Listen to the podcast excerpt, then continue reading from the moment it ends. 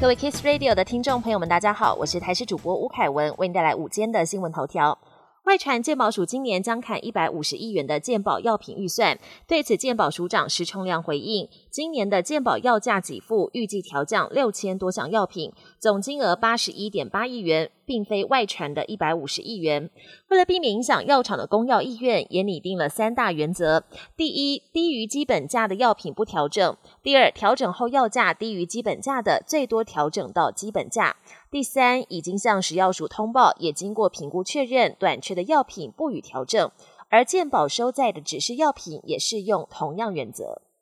最近国内鸡蛋价格飙涨，还有餐饮业者抱怨买不到鸡蛋，让红海创办人郭台铭忍不住贴文炮轰，说连吃一个鸡蛋都困难重重。对此，农委会主委陈吉仲二十一号深夜在脸书发文表示，禽流感对全球主要家禽生产国家都造成重大影响。为了建立韧性的农业，未来将推动蛋鸡场设备更新。同时，他也为消费者最近没能及时买到鸡蛋表达深深歉意。在疫情时代，民众经历接种三剂疫苗及看似无止境的追加剂。指挥中心发言人罗一军表示，ACIP 小组初步拟定了中长程计划，一般的族群一年打一剂，高风险族群一年两剂。本周四将公布接种的细节。指挥官王必胜则说，未来将比照每年流感季施打流感疫苗，原则就是与前一季间隔六个月即可施打，而且有催打措施。国际焦点。乌俄战争即将届满一年的前夕，美国总统拜登除了亲自造访乌克兰首都基辅，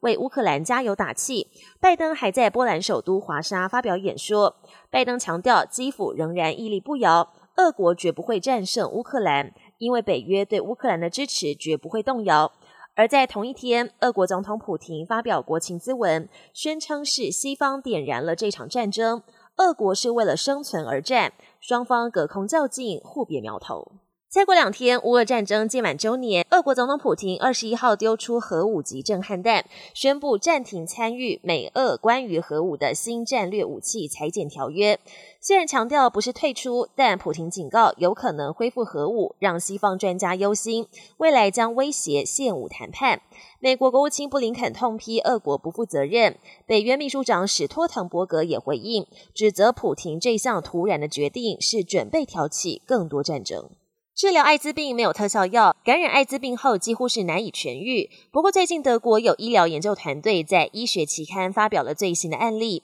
一名罹患艾滋病还有白血病的男性病患接受干细胞移植，结果不但白血病治好了，血液中测不到艾滋病毒。他是全球第五名以干细胞移植疗法成功治疗艾滋病的患者。不过，专家强调，干细胞移植风险很高，而且属于特殊案例。全球对抗艾滋病未来的路还很。漫长。本年新闻由台视新闻制作，感谢您的收听。更多内容请锁定台视各界新闻与台视新闻 YouTube 频道。